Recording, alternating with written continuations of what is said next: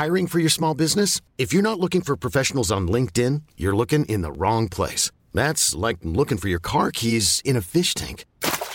LinkedIn helps you hire professionals you can't find anywhere else, even those who aren't actively searching for a new job but might be open to the perfect role. In a given month, over 70% of LinkedIn users don't even visit other leading job sites. So start looking in the right place. With LinkedIn, you can hire professionals like a professional. Post your free job on linkedin.com slash achieve today.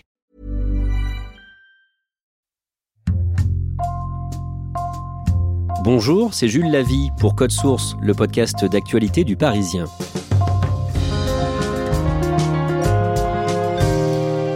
Vous avez été nombreux à découvrir dans le Parisien, au mois de juin, l'existence de La Famille, une communauté religieuse secrète implantée à Paris depuis 200 ans. Cette histoire méconnue que nous vous avons déjà racontée dans Code Source ne s'arrête pas là. Une branche dissidente de la famille s'est installée il y a maintenant un demi-siècle en Haute-Loire, dans la commune de Malrevers. À l'intérieur de cette micro-communauté, pendant longtemps, les enfants étaient systématiquement séparés de leurs parents et parfois violentés. Deux d'entre eux, qui ont grandi aujourd'hui, ont accepté de témoigner dans le journal Le Progrès, puis dans Le Parisien. L'auteur de cette série d'articles est dans Code Source aujourd'hui, Nicolas Jacquard, du service police-justice du Parisien.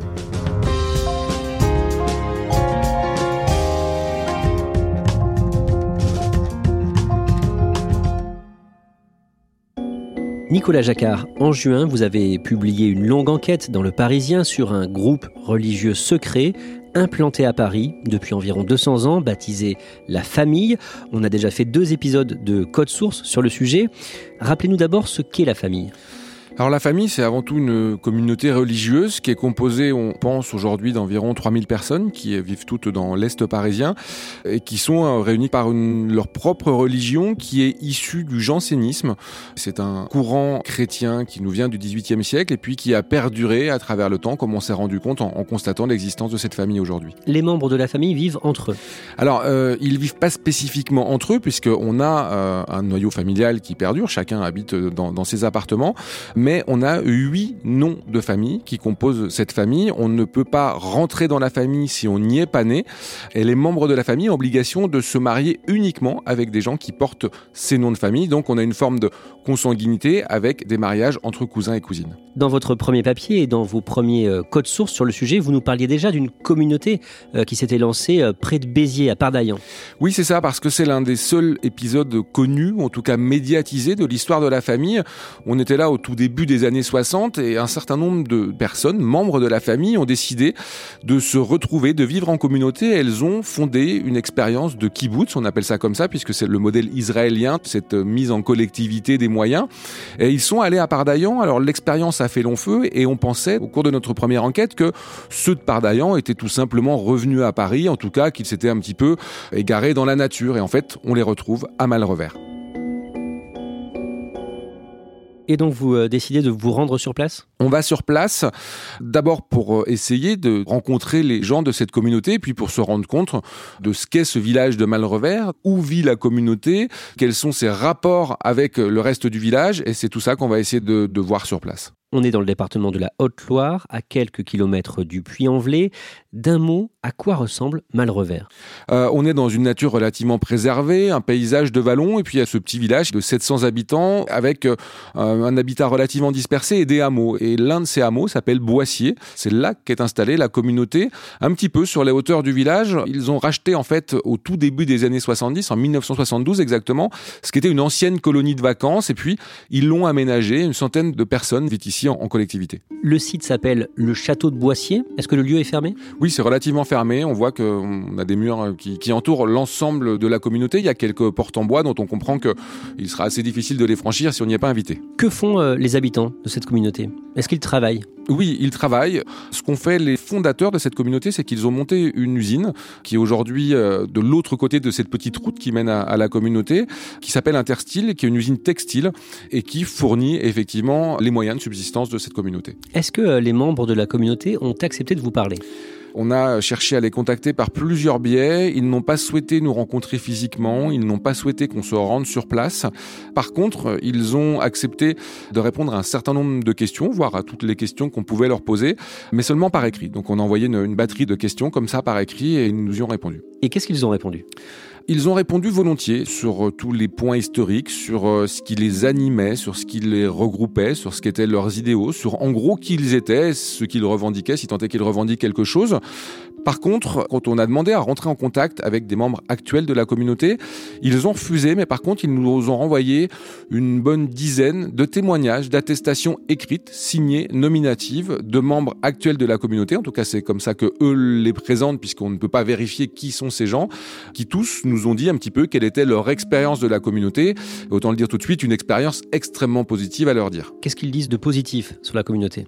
Ils disent d'abord qu'ils y sont épanouis, que c'est un endroit où ils peuvent mettre en avant justement ce qu'ils revendiquent comme une forme de fraternité, de collectivité, que le collectif est d'après eux le modèle de vie qui leur convient le mieux, c'est-à-dire qu'on partage les tâches, on partage les moyens de production, on partage, nous dit-on, les revenus, et tout le monde nous dit que voilà, c'est ce choix de vie qui leur permet à tous d'être épanouis.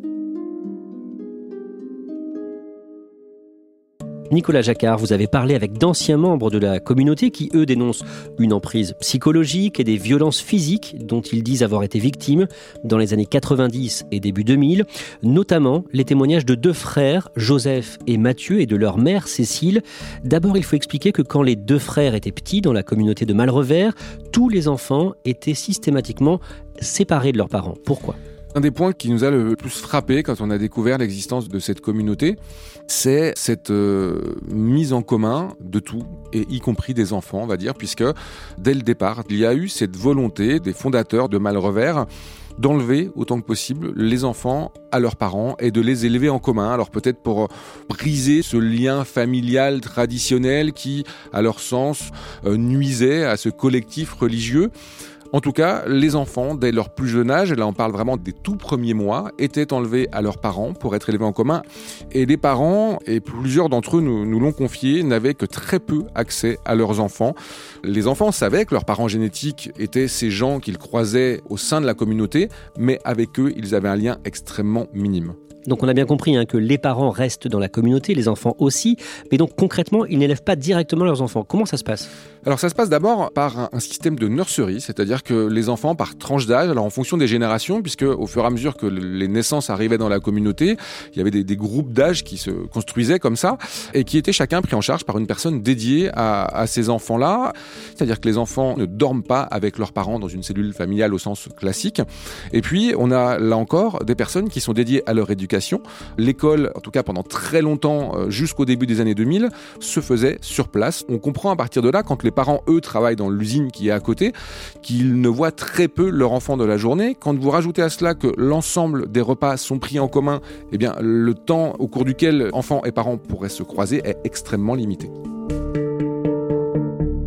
Il y a une exception, c'est le samedi. Pourquoi? Alors cette exception, c'est le Shabbat, parce que on le disait, donc euh, la religion de la communauté, c'est un mélange de christianisme et de judaïsme. Ils pratiquent donc le Shabbat, le samedi, c'est le seul jour de la semaine où on ne travaille pas à mal revers, où on va le consacrer à la fois à un certain nombre de tâches collectives, mais surtout à un moment de prière.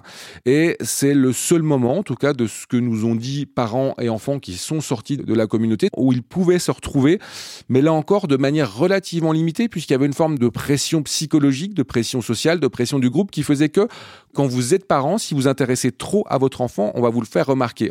Vous n'avez pas à développer une relation affective avec votre enfant qui soit supérieure à celle que vous allez avoir avec les autres enfants. C'est quelque chose qui a fait beaucoup souffrir un certain nombre de parents tels qu'ils nous l'ont expliqué. La communauté s'occupe de tout, y compris d'acheter les vêtements de ses membres, enfants ou adultes d'ailleurs. Ce n'est pas vous qui allez faire les courses, il y a quelqu'un qui s'en occupe pour vous, il y a des gens qui sont en cuisine pour la restauration collective, chacun a sa tâche attribuée, et à tel point que certaines personnes ont passé plusieurs décennies sans sortir physiquement de cet endroit. La communauté de Malrevers va être dirigée par plusieurs hommes. D'abord, le fondateur de l'implantation au début des années 70, Vincent Thibout, puis Albert Thibout. Oui, donc on a Vincent qui fonde Malrevers et puis qui très vite s'en va.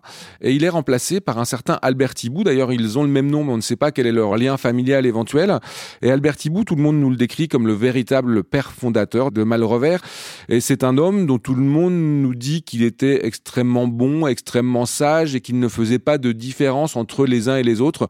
C'est lui qui va structurer la communauté.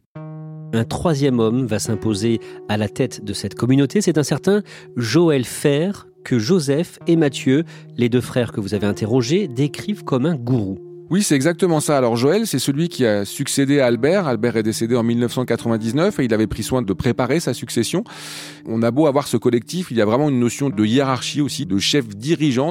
Et ce chef, à partir du milieu des années 90, c'est donc un certain Joël Fer dont on va très vite comprendre qu'il s'arroge un petit peu le droit de décider des destins des uns et des autres et particulièrement de décider comment les enfants doivent être éduqués. Il met en œuvre une, une méthode d'éducation, si tant est qu'on puisse la considérer comme telle extrêmement violente avec des sévices dont tous les enfants qui euh, ont pu témoigner de cela nous décrivent comme particulièrement violents. Avant de parler de ces violences, Joseph explique par exemple qu'il ne faisait pas de cadeaux à ses parents biologiques, mais à Joël Fer. Joël, c'est quasiment un père de substitution pour ses enfants qui ont grandi dans ces années-là. C'est en tout cas comme ça que eux nous le décrivent c'est un référent, c'est une figure parentale, aussi bien maternelle que paternelle, puisqu'on voit que les liens génétiques ont été en quelque sorte brisés. Et c'est Joël qui, lui, va prendre toute sa place dans cette faille-là. Par exemple, au moment des 7 ans, quand vous voulez passer d'un étage à l'autre de la nurserie, vous allez voir euh, Joël et vous lui demandez si vous pouvez changer d'étage pour aller avec les grands. Quand vous allez être à l'école, y compris à l'extérieur de la communauté, c'est à Joël que vous allez montrer vos notes, vos bulletins de notes, vos cahiers de correspondance. Donc Joël, voilà, on sent que pour ses enfants, à l'époque en tout cas, il avait un rôle de tout-puissant. Joseph a aujourd'hui 30 ans, Mathieu 28. Qu'est-ce qu'il raconte aujourd'hui avoir subi au quotidien quand ils étaient enfants? Alors d'abord, des violences psychologiques et physiques euh, quasi permanentes. On a l'impression à, les entendre que la moindre incartade, mais qu'elle soit réelle ou supposée, était prétexte à des violences, à des punitions extrêmement sévères. Ça a commencé par des gifles, courant de la part de Joël et par conséquence, au fur et à mesure du temps, courant de la part de n'importe quel adulte de la communauté, hein, euh, au fur et à mesure. Et ensuite, euh, les gifles ont laissé place euh, à des coups de poing, et puis après, les coups de poing ont laissé place à des coups de bâton. Des punitions qui consistaient à les mettre dans la cave du château, de la maison, dans le noir, toute la journée, sous prétexte de les endurcir ou de leur euh, donner de pseudo-cours de gymnastique qui s'apparentent à des sévices. Après tout ça, ça a été des punitions un petit peu plus, euh, comment dire, euh, imaginatives, avec des petites bandes de béton de 40 de long, 15 de large, avec des, graviers, des graviers pointus qui étaient coulés dedans, sur lesquels on devait se mettre à genoux et puis rester le dos droit, les mains sur la tête pendant, du moins moi personnellement, des journées entières et des punitions avec des poids, des boules de pétanque qu'il fallait maintenir euh, à bout de bras. Les boules à bout de bras, c'était très simple, c'était soit debout, euh, soit à genoux, ou alors à genoux sur la plaque de gravier. Le but du jeu, si je peux m'exprimer ainsi, il est relativement simple, c'est qu'il faut garder les bras droits et le dos droit surtout. Et dès qu'il y a le moindre fléchissement, euh, des coups de bâton qui, qui étaient donnés des moments euh, traumatisants et qui sont restés dans sa mémoire. Malheureusement, il y en a beaucoup. Mais il y a celui-ci, effectivement, quand euh, Joël, tout simplement, va frapper la maman de Joseph et Mathieu devant tout le monde au cours du repas commun.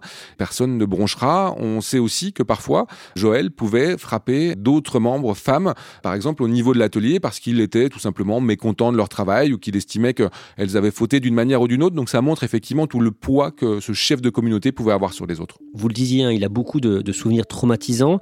Nicolas Jacquard, Joseph vous a aussi euh, raconté un triste jour de novembre 2001. Oui, ce jour-là, Joseph est avec euh, son cousin, son père, ils sont en train de ramasser les feuilles mortes dans le parc du château de Boissier. Et puis, euh, ils chahutent comme tous les enfants et ils vont monter dans le, le camion qui sert à évacuer ces feuilles-là. Le chahut qu'ils ont fait, à ce moment-là, a été vu par Joël. Et quand ils rentrent, en fait, ils sont convoqués, ils sont emmenés à la cave. Et là, ce que nous raconte Joseph, c'est un véritable déferlement de coups, de violence, d'un niveau encore supérieur à ce qu'il avait vécu jusque-là. La mère de Joseph et Mathieu, elle confirme ces témoignages? Oui, alors elle les confirme. C'est assez difficile à confirmer très précisément puisque comme on le disait, les parents n'avaient pas accès au quotidien de leurs enfants. D'ailleurs, ces parents nous disent, voilà, si on avait voulu savoir quelle était la journée de nos enfants, ce qu'ils faisaient, comment ça se passait, on devait aller le demander aux responsables et rien ne l'obligeait à nous répondre. Tout ça fait que ces choses-là restaient très euh, taboues et très secrètes, restaient enfouies au niveau des enfants. Mais en tout cas, Cécile dit qu'elle ne doute pas de la parole de ses fils. Non, absolument pas. D'abord parce que elle-même, on le comprend, a eu à pâtir du comportement violent de ce chef de communauté. Puis les enfants lui raconteront par la suite, quand ils seront tous sortis de la communauté, ce qu'était ce quotidien fait de violence qui mathématiquement rejaillissait et tout le monde se rendait compte que les enfants étaient maltraités. C'est quelque chose qui était relativement répandu dans la communauté à ce moment-là, en tout cas pour certains des enfants, puisqu'on a le sentiment que certains étaient peut-être un peu plus violentés que d'autres encore.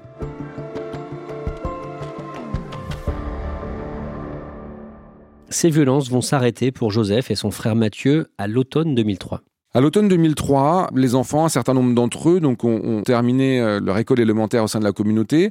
La communauté s'est rendue compte que pour tout ce qui est collège, c'était extrêmement compliqué de les scolariser sur place, et donc ils ont été, pour la plupart, placés en pensionnat. C'est le cas de Joseph, c'est le cas de Mathieu, et c'est le cas de leur cousin Franck également. Franck est à l'école euh, au pensionnat de Monistrol sur Loire, une, une ville voisine. Et puis, euh, tout simplement, euh, les marques de violence physique sur son corps vont être vues par la communauté éducative qui, à ce moment-là, prévient les autorités et la police. Que se passe-t-il ensuite? Une enquête est ouverte. La gendarmerie vient sur place entendre autant d'enfants qu'elle le peut. Et puis surtout, Franck, tout de suite, est placé par mesure de protection à l'aide sociale à l'enfance. Ce sera la même chose pour euh, Joseph et son frère, ils vont être placés? Alors, ils ne le sont pas de suite, c'est-à-dire que eux n'ont finalement rien à voir avec la révélation des violences sur Franck, mais on sent que leur famille, contrairement à ce que met en avant la communauté, il y a un différentiel entre certaines familles qui vont être plus puissantes que les autres et qui vont décider pour les autres, et on sent que la famille de Joseph et Mathieu était l'une de celles qui, socialement, hiérarchiquement, au sein de la communauté, était en bas de l'échelle. Ce qui s'est passé avec la révélation des violences sur Franck est un prétexte tout trouvé pour la communauté pour expulser de Malrevers la famille de Joseph et Mathieu. Et puis, Joseph voit aussi ça comme une forme de protection pour Joël Fer parce que d'autres violences que celles sur Franck auraient pu être découvertes. Et Joseph, lui, a le sentiment, avec le recul, que finalement, en les expulsant, eh bien, c'est autant de violences qui n'ont pas pu être découvertes par les autorités. Pour les violences commises à l'encontre de Franck, Joël Fer va être condamné en 2008, 8000 euros de dommages-intérêts, un an de prison, dont deux mois ferme. Nicolas Jacquard, que pensent Joseph et Mathieu de cette condamnation? Alors ils pensent qu'elle n'est pas juste. Il y a plusieurs points qui leur font penser que cette condamnation ne correspond pas à ce que eux ont subi.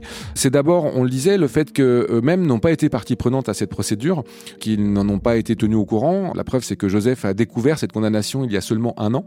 Et puis l'autre point, c'est qu'ils se sont rendus compte que dans le cadre de l'enquête de personnalité, telle qu'elle est pratiquée en vue d'un passage devant le tribunal, Joël Fer avait fait l'objet d'un grand nombre de soutiens, deux membres de la communauté qui ont tous rédiger des attestations écrites pour dire tout le bien qu'ils pensaient de lui. Et on peut aujourd'hui penser, en tout cas c'est le cas de Joseph et Mathieu, qu'un certain nombre de ces attestations ont été en quelque sorte faussées puisque rédigées sous la pression de Joël, qui lui-même est donc le chef de cette communauté. Par exemple, leur propre mère avait témoigné en faveur de Joël Fer. La maman de Joseph et Mathieu est allée au tribunal elle-même défendre Joël Fer parce que elle-même est née dans cette communauté, elle y a vécu une enfance, une vie et que c'était à l'époque extrêmement difficile d'en sortir. C'est quelque chose pour lequel elle, dit aujourd'hui qu'elle en veut à la communauté parce qu'elle est obligée en quelque sorte de se renier. Nicolas Jacquard, l'an dernier, en 2019, Joseph est retourné à Malrevers, dans le château de Boissier. Pourquoi faire? Alors, comme il nous l'explique, il a été pris d'une forme d'impulsion. Il était dans le secteur et il s'est dit, bah, c'est le moment. Voilà, je, je suis pas loin de Malrevers, je, je vais y retourner. Donc, il n'y était plus allé depuis 2003, puisque l'expulsion de sa famille remonte à, à l'automne 2003. Il s'est dit, bah, c'est l'occasion d'aller me confronter à Joël de les voir, de peut-être m'expliquer avec eux, de voir quelle est leur attitude par rapport à ce que nous avons vécu. Est-ce qu'il y a une forme euh, de remords de la part de l'auteur de ces faits? Et, voilà, et je pense que c'est pour toutes ces choses-là qu'il a voulu, en quelque sorte, se confronter à son propre passé. Comment ça s'est déroulé? De ce que nous en a dit Joseph, en tout cas, euh, Joël n'a eu aucun regret. Il se contentait de leur expliquer que eux ont peut-être mal vécu leur enfance, mais que d'autres l'avaient très bien vécu et que, en tout état de cause, ils ne voyaient dans ce que Joseph et Mathieu appellent des sévices qu'une forme d'éducation un petit peu dure. Nicolas Jacquard, au cours de votre enquête, vous avez eu le sentiment que euh, certains témoins ont tendance à, changer de position, ont du mal à parler finalement? Oui, c'est extrêmement difficile pour eux, et notamment pour tous ceux qui n'ont connu que cette communauté-là, qui n'ont connu que cette religion-là, et parfois cette pression psychologique-là. Et puis aussi, on l'a senti au cours de notre enquête, une forme de pression du groupe qui continue à s'exercer sur ceux qui en sont partis. On sait que un certain nombre de membres ont quitté cette communauté, que certains parfois ont passé plusieurs années à l'extérieur, ont fini par y retourner, et qu'en tout état de cause, même ceux qui sont dehors aujourd'hui, déjà sont durablement marqués par leur vie là-bas, et puis continuent à avoir des liens avec des membres de leur famille qui sont toujours à l'intérieur. Et tout ça fait que on a une forme de pression collective, en tout cas c'est comme ça qu'on l'a ressenti, qui a fait que certains qui pouvaient nous parler à un moment donné ne voulaient plus nous parler après, et donc des témoignages assez mouvants en fait au gré de la pression qui pouvait être mise sur ces témoins. Nicolas Jacquard, est-ce que euh, tout ce que vous avez appris, découvert, vous donne envie de continuer à travailler sur cette communauté de Malrevers Oui, c'est assez difficile de prévoir ce qu'il en sera, mais on a le sentiment que tout n'a pas encore été dit sur Malrevers que certaines personnes savent beaucoup de choses sur cette communauté, sur son fonctionnement, sur son histoire, sur ses travers. Et tant que nous aurons cette possibilité d'éventuellement pouvoir accéder à de nouveaux témoignages, on continuera à travailler sur ce sujet-là.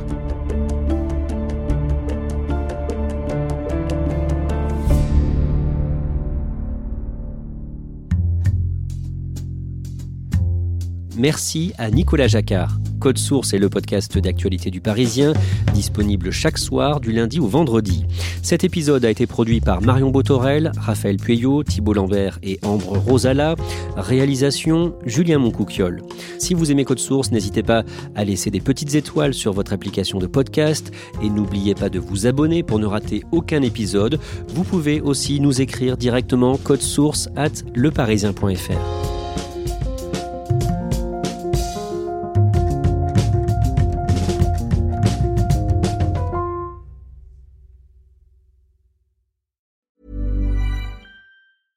Even on a budget, quality is non-negotiable. That's why Quince is the place to score high-end essentials at 50 to 80% less than similar brands. Get your hands on buttery soft cashmere sweaters from just 60 bucks, Italian leather jackets, and so much more. And the best part about Quince, they exclusively partner with factories committed to safe, ethical, and responsible manufacturing. Elevate your style without the elevated price tag with Quince. Go to quince.com slash upgrade for free shipping and 365-day returns. Hi, I'm Daniel, founder of Pretty Litter. Did you know cats tend to hide symptoms of sickness and pain? I learned this the hard way after losing my cat, Gingy. So I created Pretty Litter, a health monitoring litter that helps detect early signs of illness by changing colors, saving you money and potentially your cat's life. Pretty Litter is veterinarian developed, and it's the easiest way to keep tabs on your fur baby's health right at home. Go to prettylitter.com and use code ACAST for 20% off your first order and a free cat toy. Terms and conditions apply. See site for details.